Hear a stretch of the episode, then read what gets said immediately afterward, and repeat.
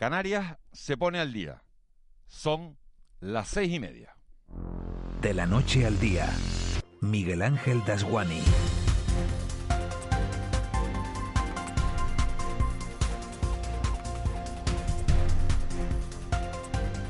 ¿Qué tal? Muy buenos días. Canarias amanece hoy con la tranquilidad de saber que la guerra de la Unión Europea con las empresas farmacéuticas a cuenta de las vacunas termina con una sesión por ambas partes y con la certeza de que ese advenimiento permitirá que España reciba 4 millones de dosis extra en las próximas semanas y que a su vez las comunidades que están siendo ejemplares en el proceso de vacunación, entre ellas la nuestra, puedan recuperar su velocidad de crucero. En Canarias hay ahora mismo 14.000 personas inmunes a la COVID-19, 14.000 personas que han completado el ciclo y otras 70.000 a las que se les ha inoculado ya la primera dosis y que están a la espera de la segunda. Ayer lunes se lograban las cifras más bajas desde el 6 de enero con una tendencia de contagios estable descendente y no hubo, esa es la mejor noticia, ningún fallecido. Los tinerfeños más creyentes aprovecharán hoy la festividad de Candelaria para darle gracias a la Virgen por mantener a su provincia como la única de toda España en la que bajaron los contagios el mes pasado. Al final va a ser que no resultó tan mala idea que se prohibiera todo en Navidades. La otra buena noticia es que Lanzarote está en esa meseta previa a doblar la curva de esta terrible tercera ola. En las tres horas de radio que tenemos por delante hablaremos del proceso de vacunación que se lleva a cabo en las islas con Begoña Reyero, que es la presidenta de la Asociación Canaria de Enfermos en Vacunología. Analizaremos las ayudas que dará el gobierno a pymes y autónomos y que la consejera de Economía cuantificó ayer entre 3.000 y 15.000 euros. El dinero será a fondo perdido y se va a distribuir por tramos en función de lo que cada empresa haya dejado de ingresar. Vicente Zapata, director del Observatorio de la Inmigración, nos va a dar su opinión sobre cómo hay que afrontar el fenómeno migratorio de las islas y qué políticas habría que adoptar. Un asunto en el que queremos oír también a José Ángel Brito, que es secretario de Empleo, Migraciones y Política Social de Comisiones Obreras. Nuestro café del día lo vamos a compartir con José Jerez, presidente de la Fundación Pequeño Valiente, porque esta semana se celebra el Día Mundial contra el Cáncer y queremos saber cómo se puede luchar contra él. En España, fíjense, se diagnostican cada año 277 mil casos y más de la mitad, casi un tercio, consiguen superarlo. Después del boletín de las 9, que llegará de la mano de Noemí Galván, hablaremos con la psicóloga Patricia Trujillo sobre el peligro que pueden suponer las redes sociales para nuestros hijos. ¿Debemos limitarles su uso? ¿Se acuerdan de la tragedia de TikTok que les contábamos hace unos días en Italia? La muerte de una menor que trataba de superar un reto planteado en la red sobre a ver quién aguantaba más respirando. Bueno, pues se ha abierto todo un debate social sobre cómo evitar estas desgracias. ¿A qué edad? Es la pregunta que les lanzamos hoy. Debemos darle un móvil a nuestros hijos. Sobre las 9 y cuarto, 9 y 20, se pasará por aquí Raúl García para repasar, como siempre, la crónica del día, esta vez ya en clave de humor. Seguro que vienen con él el abuelo Marita Roque y compañía. Hasta Armiche estuvo ayer por aquí. Tres horas de radio en directo, con los ojos puestos, como siempre, en la actualidad, para hacer con ustedes este mágico trayecto que va de la noche al día. Empezamos. De la noche al día, Miguel Ángel Dasguani. Vamos a conocer ya las noticias que marcan la crónica de este martes 2 de febrero. Caja 7 te ofrece los titulares del día. Eva García, buenos días. Muy buenos días, Miguel Ángel. Vamos a empezar con esas dosis de la vacuna, más de 17.000 dosis de vacunas contra la COVID-19. La Consejería de Sanidad del Gobierno de Canarias ha recibido la nueva partida de 15.210 dosis de vacunas contra la COVID-19. A estas suman las 2.090 dosis del segundo lote de la compañía Moderna que hoy comenzarán a distribuirse en las islas. Son un total de 52.000 las que ha recibido nuestro país en las últimas horas. Además, Pfizer ha anunciado 75 millones de vacunas más en el segundo trimestre. Conrado Domínguez, director del Servicio Canario de Salud, ha asegurado que ya hay más de 13.000 personas inmunizadas y mañana se empezarán a aplicar las segundas dosis a los grupos correspondientes garantizando la segunda dosis a los diferentes colectivos, principalmente en este caso al personal sanitario del grupo 2. El miércoles empezamos con Moderna, primera dosis para el personal de primera línea de los centros concertados, recuperar las 9.000 que hemos tenido de déficit y además que se incrementen la posibilidad de, de otro tipo de vacunas, como es el caso de AstraZeneca o el caso de Moderna. Solo 183 contagios por coronavirus. La incidencia del coronavirus en Canarias que comienza el mes de febrero con datos más positivos, 183 nuevos casos y no hay que lamentar fallecidos. Gran Canaria, la isla más afectada ahora mismo, suma 110 positivos, Lanzarote 42 y Tenerife añade 24. Las demás islas no registran nuevos contagios en la última jornada. El presidente del Cabildo de Gran Canaria, Antonio Morales, ha manifestado que existe cierta tendencia a la estabilización en esta isla. Eso sí, advierte de que se deben seguir cumpliendo las normas y afirma que lo más seguro es que la isla continúa en nivel 3.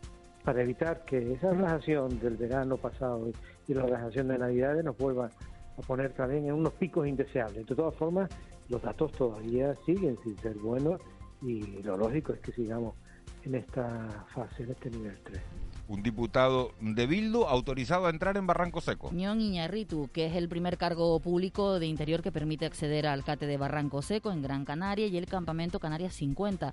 El político de H. Bildu ha denunciado las condiciones del primero. Asegura que muchas personas son tratadas bajo régimen de detención y no de cuarentena, además de carencias de alimentos y productos de higiene que en primer lugar se realiza una ficción jurídica que hay que solventar y luego que bueno hay una situación que las condiciones no son óptimas y que hay carencias de alimentos o también de productos de higiene como señalan eh, muchos de los internos. Posibles delitos de odio. La fiscal jefe de Las Palmas, Beatriz Sánchez, ha ordenado la apertura de una investigación por posibles delitos de odio contra varios de los participantes en los foros de WhatsApp en los que hace unos días se intentaba organizar grupos para amenazar e incluso agredir a migrantes. El, alcalde de Las Palmas de Gran Canaria, Augusto Hidalgo, ha confirmado que la ciudad es muy segura, pero ha dicho que esas manifestaciones son fruto de bulos y de personas que las instigan para buscar romper la convivencia de la ciudad. Por su parte, el presidente del Gobierno de Canarias, Ángel Víctor Torres, considera imprescindible que el delegado del Gobierno, Anselmo Pestana, facilite información de la situación con luz y taquígrafo. Además, ha pedido al Ministerio del Interior tránsito regular. Escuchamos a ambos. Y de repente una situación generada en las redes, buscando el odio racial además, porque diferenciando además uno de otro dependiendo su raza y condición para intentar generar una situación de conflicto. En este momento parece que hay una percepción de posible mayor inseguridad en Canarias y por tanto creo que es absolutamente imprescindible que el delegado del gobierno comparezca cuanto antes y dé con luz y taquígrafos a la sociedad canaria datos de posible aumento o no de delitos, de causas tipificadas, de mayor violencia para que todos sepamos la situación que tiene Canarias si realmente hay un aumento de esa inseguridad ciudadana. Regulación del precio del alquiler. El Gobierno de Canarias comenzará a trabajar en la regulación del precio del alquiler de viviendas desde que el Ejecutivo Estatal apruebe una ley que lo permita. El consejero de Vivienda del Gobierno de Canarias es Sebastián Franquis. Bueno, estamos esperando esa regulación. Para nosotros clave que esa regulación pueda asistir, y más en una comunidad como la nuestra, que aparece en todos los informes como una de las más tensionadas desde el punto de vista del precio del alquiler. ¿no?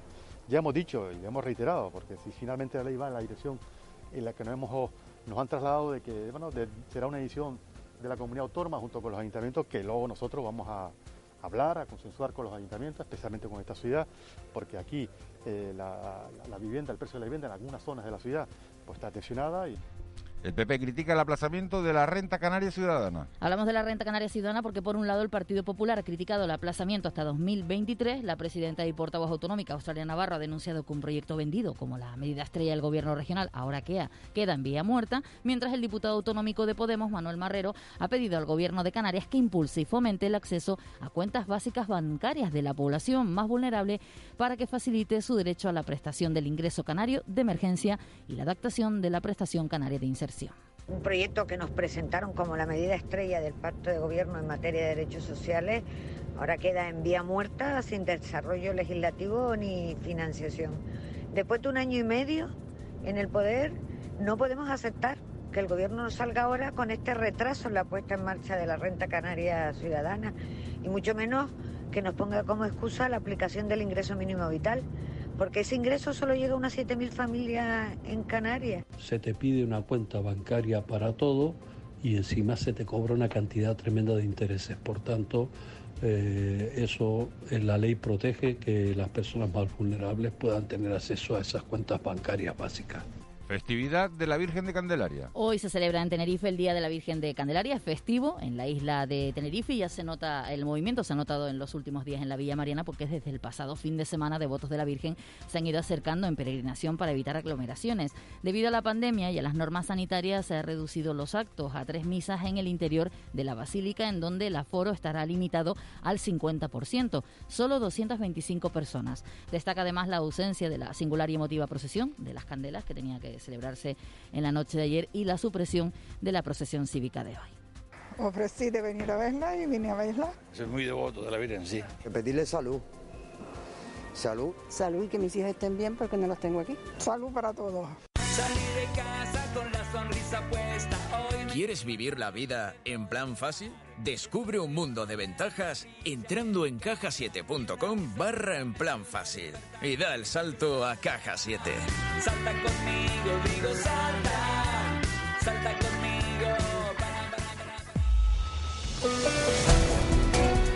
6.40 de la mañana, 7 menos 20, vamos ya con los deportes. Nuevo patrocinador del Canarias, por lo que cambia de nombre. A partir de ahora nos vamos a tener que acostumbrar a Lenovo Tenerife.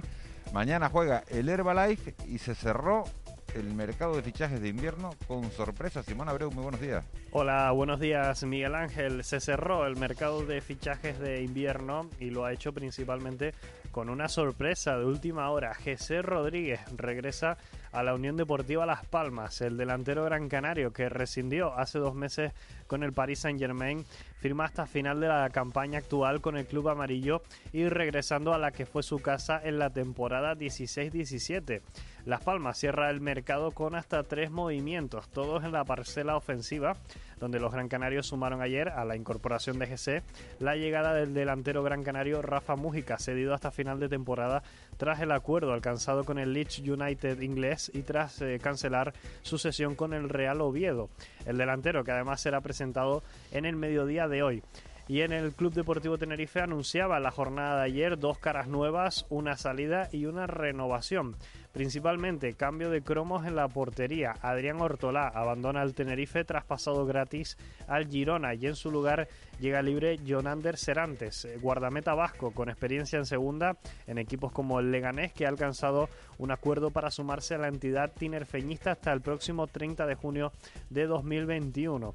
La segunda incorporación de última hora en la entidad blanquiazul ha sido Germán Valera, joven promesa, delantero murciano del Atlético de Madrid que llega en calidad de cedido y hasta final de temporada.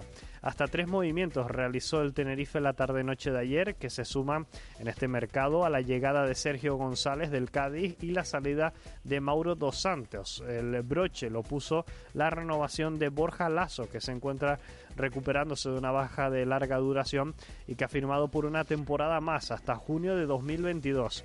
En baloncesto, la gran novedad nos la deja el Club Baloncesto Canarias, que ha dejado de llamarse Iberostar Tenerife. El conjunto aurinegro anunciaba ayer que su patrocinado principal pasará a ser la multinacional tecnológica Lenovo, cambiando de esta forma el nombre comercial del club a Lenovo Tenerife a partir de hoy y presentando nuevas equipaciones que el conjunto lagunero estrenará este fin de semana ante Vasconia. Y en el Herbalife Gran Canaria, los claretianos preparan una nueva jornada del Last 16 de la Eurocup. Mañana los de Porfirio Fisac visitan al Moraván Andorra en busca de su primera victoria en esta ronda.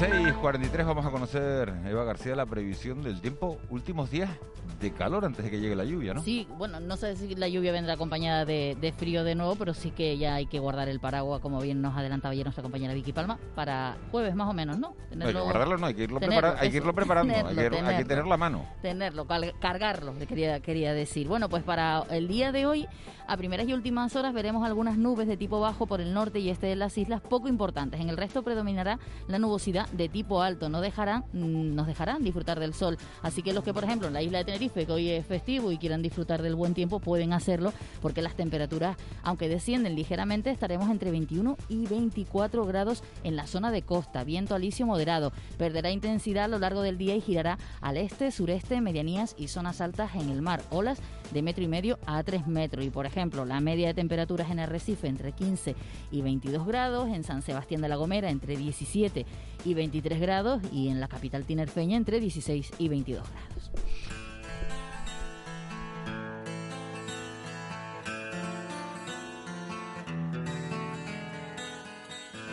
Ese beso de tu boca que me sabe a fruta fresca que se escapó de tus labios y se me echó en mi cabeza. Es el beso con que sueño cuando las penas me acechan, que me lleva al mismo cielo y a la tierra me regresa y que reza, reza, que reza y aunque ya no tenga cura. 6.45, 7 menos cuarto. Marlene Meneses, buenos días. Buenos días.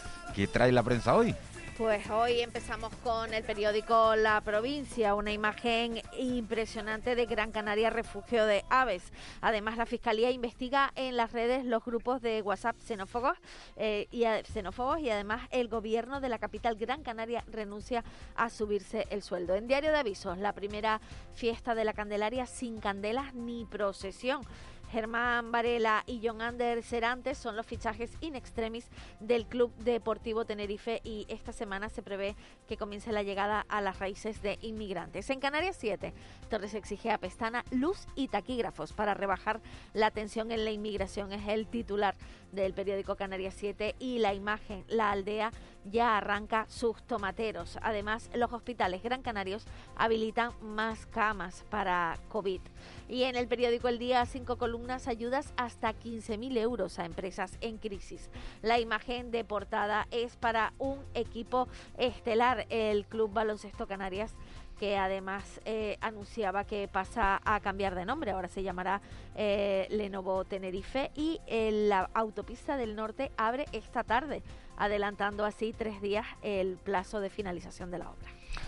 Bueno, pues ya ven lo- los titulares, ese tema migratorio complicado, la provincia lo cuenta cinco columnas. La Fiscalía está investigando en las redes los grupos de WhatsApp xenófobos y a su vez el presidente del gobierno, Ángel Víctor Torres, que siendo del mismo partido que el delegado del gobierno, Cancelmo Pestana, ha dicho que, que hasta aquí, ¿no? Que hay que pedir explicaciones y que hay que saber si están aumentando de verdad eh, la inseguridad ciudadana, si están aumentando los delitos y si se están produciendo más altercados, pero con cifras. Y le ha pedido al delegado del gobierno que públicamente eh, sea transparente, que dé las cifras para, para saber si es solo una sensación que está complicando el ambiente o si estamos ante hechos reales y entonces hay que tomar otro tipo de medidas. Portada del diario de avisos para celebrar el, el Día de la, de la Virgen de Candelaria y esas ayudas, ese titular, Marlene, a cinco columnas del periódico El Día que habla ya de esas ayudas que cuantifica el gobierno entre 3.000 y 15.000 euros para eh, eh, las empresas que han sufrido este daño, que están sufriendo este daño de la crisis y que va a ir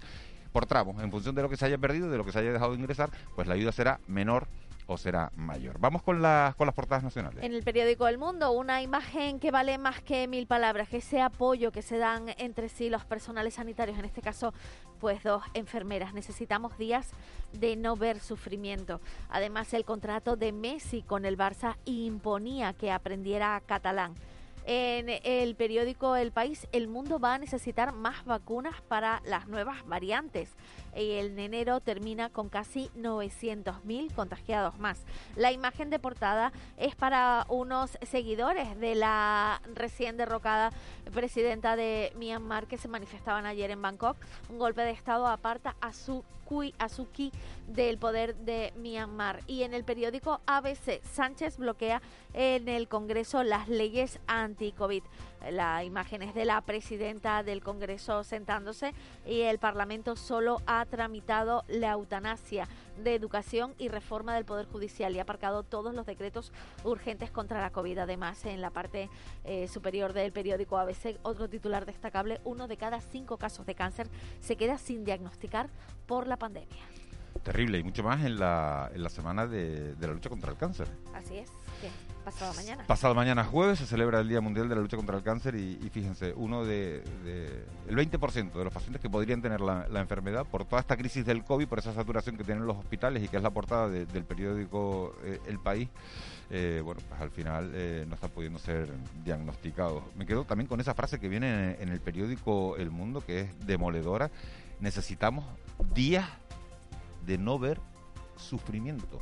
Una, una, sanitaria que, bueno, pues que revela cómo está la situación en estos momentos en los, en los hospitales. Vamos a ver la agenda informativa de este día. Hoy el viceconsejero de Empleo del Gobierno de Canarias, Gustavo Santana, analiza los datos del paro registrados correspondientes al mes de enero. El alcalde de Las Palmas de Gran Canaria, junto a la concejal del área y el director artístico del Carnaval, eh, presentarán el programa de actividades El Carnaval Vive en tu Corazón. Eh, además, el presidente del Cabildo de La Gomera y el consejero de Transición Ecológica visitan el parque de Garajonay para informar de los planes de actuación previstos con cargo a los 4,2 millones de euros consignados en los presupuestos de la comunidad autónoma. Y hoy hay en La Palma reunión para hablar de la situación del regadío en la isla. Estará presente la consejera de Agricultura del Gobierno de Canarias y el vicepresidente del Cabildo de La Palma. Bueno, pues todo eso es lo que viene en la agenda informativa de este martes 2 de febrero, festivo, como decimos, en la, isla de Tenerife. ¿Qué es tendencia en las redes sociales? Pues la cosa va de fichajes in extremis. GC ha revolucionado las redes sociales en ese fichaje con la Unión Deportiva. Además, le dan la bienvenida y aparte también le dan la bienvenida a Cerantes Blanquiazul. El hashtag fichajes, el, hashtag bienvenidos es el más usado en las redes, aparte del DGC. Y también el hashtag igualdad, por un dato que decía que España es el país en el que más aumenta el paro femenino en 2020. También nos quedamos con el tuit de Ismael García García con doble que habla de los atardeceres y da las gracias a todos los que suben fotos del atardecer para aquellos que la única luz que vemos es la del portátil. Yo creo de todas maneras, ¿cuál es la, la, red social en la que más en la que más fotos se sube? Instagram tal Instagram. vez, ¿no? Instagram, ¿no? En Twitter no, no, he visto yo muchas mucha fotos. Bueno, enseguida vamos con, con el Día Mundial, con las efemérides. Antes vamos a conocer la crónica económica. Economía en dos minutos. José Miguel González. Bueno, pues está claro que la pandemia está dejando terribles consecuencias. El virus deja un 2020 con una economía absolutamente endeudada y con cambios en esa Agenda 2030. José Miguel González, muy buenos días. Buenos días, Miguel Ángel. De vez en cuando es bueno pararse a pensar en el contexto en el que nos movemos. En este sentido, las cicatrices nos recuerdan que la crisis del coronavirus ha provocado el peor shock económico y social de los últimos 70 años el virus deja un 2020 con 1.600.000 personas fallecidas y más de 74 millones de personas contagiadas en todo el mundo. También nos deja una economía más endeudada y un gasto público que llevará el apalancamiento global por encima del 250% del PIB mundial. ¿Y esto cómo nos puede afectar? Sobre este panorama, algunas de las tendencias que se habían identificado dentro de la Agenda 2030 se han acelerado, como es la propia transición digital o la ecológica, mientras que otras muestran preocupantes signos de retroceso, como es la lucha contra la pobreza. En definitiva, tendremos una sociedad más endeudada, pero también más desigual. De ahí que será necesario contar con estímulos fiscales y monetarios coordinados hasta que la recuperación económica sea más sólida. En otro orden de cosas, también seremos más longevos en donde la denominada pirámide poblacional realmente se ha convertido en un rombo, con una cierta probabilidad de convertirse en una señal de seda al paso, como resultado de muchas décadas de mejora de la esperanza de vida y disminución de la fertilidad. Nos enfrentamos a una situación sin precedentes en el cambio demográfico. De hecho, desde el 2014, Canarias gana población de forma ininterrumpida. Este fuerte aumento de la población requerirá de más recursos energéticos, por ello asistiremos a una importante transformación del sector debido a su alineación con los objetivos ambientales. Así todo, hasta que esto ocurra, la demanda de combustibles fósiles se incrementará a corto plazo, dado que la base del crecimiento estará en la demanda de transporte, debido a las posibilidades de movilidad que el control de la pandemia genera. Desde el punto de vista del trabajo, la digitalización no es el futuro, es el presente. Ahora bien, en todo este contexto, nuestros clientes mostrarán una cierta capacidad de recuperación del que saldremos beneficiados si sabemos estar en la casilla de salida en el momento óptimo. Pero ojo, el mismo trabajo también lo estarán haciendo nuestros competidores. Feliz martes. Con C Cultura. C Castro. Esta semana el TEA, Tenerife Espacio de las Artes, recibe a la poeta mexicana Elisa Díaz Castelo y se clausura en Fuerteventura y Gran Canaria el festival en paralelo. C. Castro, buenos días. Buenos días, Miguel Ángel. Esta semana damos carpetazo al festival en paralelo. Tras varias semanas de actuaciones por todas las islas, este festival cierra edición hoy en Fuerteventura y el jueves en Gran Canaria será con la música de Mozart y la Filarmónica de Gran Canaria y también el pianista Iván Martín una de las obras de para piano y orquesta más conocidas quizás del, compositor eh, y la verdad es que es un concierto que tiene un especial carisma puesto que el año en el que se compuso eh, Mozart también estrenaba una de sus obras, de sus óperas más importantes, que es La boda de Fígaro. Entonces, digamos que es una obra que, aunque sea para piano orquesta, tiene muchas reminiscencias de, de, esa ópera, tiene muchos guiños operísticos. El concierto de clausura se podrá seguir en streaming desde YouTube y la página de Facebook. ITEA Tenerife, Espacio de las Artes, recibe esta semana a la poeta mexicana Elisa Díaz Castelo, que hablará sobre sus obras y la creación poética. Esta actividad, que forma parte del ciclo de encuentros, diálogos en escritura, tendrá lugar el próximo jueves a las 7 de la tarde. El día que no te veo, penilla tengo en el alma terminamos, la piratería de productos culturales no es cosa de Internet ni de ahora. Parece que no la hemos inventado nosotros, aunque pudiéramos creer lo contrario. Investigadores universitarios han localizado una copia pirata de una obra de Lope de Vega en la Biblioteca Nacional. Se trata de una primera versión de la obra El castigo sin venganza, datada en el siglo XVII, que luego Lope de Vega descartaría y que fue editada ilegalmente.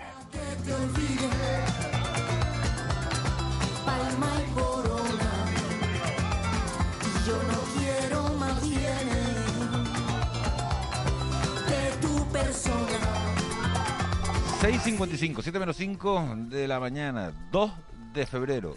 Día Mundial, Marlene, de... De los humedales. Hoy se celebra ese día para conmemorar la fecha de la Convención sobre los humedales con importancia internacional.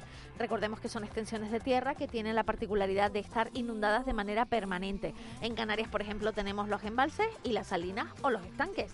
Y hoy también se celebra el Día de la Marmota, un día que ha sido conocido gracias a aquella película de, Bill Murray de 1983 en la que una marmota se encargaba de predecir el tiempo, pero sabrán que este día, según cuenta la historia, eh, fue cuando los cristianos llevaban velas a la iglesia para bendecirlas y proteger sus hogares durante el invierno. Con el paso de los años se convirtió ese día religioso en un acto de pronóstico del tiempo y en Alemania se introdujo un erizo a la mencionada tradición, quien por medio de su sombra decía cuándo el invierno iba a dar mal tiempo o mejor tiempo. Esto se llevó a Estados Unidos y a Canadá, pero como no había erizos, pues prefirieron contar con animales de hibernación, como es el caso de la marmota, y de ahí surgió. Y era, la marmota, la marmota estaba como dentro de una caseta, Estaba hibernando, entonces la sacaban y entonces con su sombra decía si iba a haber buen tiempo, según donde cayera la sombra, si era buen tiempo o era mal tiempo. Lo que pasa es que luego la película del Día de la Marmota se repetía ¿Y eso lo hacen hoy, eso lo hacen hoy en Estados Unidos? Se sigue haciendo también, sobre todo en una población en Pensilvania que se llama O algo así. Bueno, de, todas maneras vamos a ver si hay que hacer más caso a la marmota, a ver qué hace la marmota hoy, porque eh, los hombres del tiempo, los meteorólogos, dicen que Estados Unidos se enfrenta a una de las 10 nevadas más importantes de su historia. Y mira que tiene que haber caído nieve eh, en ese país, o sea que la marmota igual ni sale. E- igual, sigue, igual sigue hibernando. Y este año, si nos fijamos en lo que yo creo que mucho nos suena, lo del día de la marmota, que hacía referencia a Marlene, de la película, que se repetía, yo creo que Atrapado en el tiempo, se llama Llevamos película con el día de la marmota, por lo menos. te levantas aquí todos los días. Que todos los días, ¿verdad? Tenemos esa sensación de otra vez lo mismo, otra vez lo mismo, a ver si, si cambia. Efemérides este 2 de febrero. En 1705 Varios sismos de gran intensidad alertaron de la erupción volcánica en los altos de Weimar, en la caldera de Pedro Gil, bajo el pico de Hecho Marcial, eh, dando lugar al volcán de Arafo, el tercero y último de la triple erupción fisural eh, que, formó el volcán de Siete Fuentes y el volcán de Fagnia. También en 2010, y hablando del tiempo, una importante borrasca atlántica afectaba a toda Canarias. En Santa Cruz de Tenerife dejaba 200 litros eh, por metro cuadrado, en La Laguna 213, por ejemplo, en Anaga 253, en Mogán 45 litros y en Gando unos 62. Ha sido uno de los grandes diluvios. También tal día como hoy cumplen años, curioso, Shakira, que nacía en 1977, y Gerard Piqué, que nacía en 1987. Y esta canción, Me enamoré, se la ha dedicado Shakira a Piqué y cuentan cómo se enamoraron y en el vídeo pues salen los dos juntos. Qué bonito, cumplen el mismo día y Shakira es 10 años justo mayor que, que Piqué. Qué crack Piqué. Digo yo tendría 10 Shakira. Empecemos por un par, solamente te lo digo, por si quieres practicar lo único que estoy diciendo, vayámonos. Pues con Shakira vamos a llegar hasta las señales horarias de las 7 de la mañana, repaso a los titulares y nos metemos en el tiempo de análisis. Vamos a ver a Shakira. Me quedo otro ratito. Nunca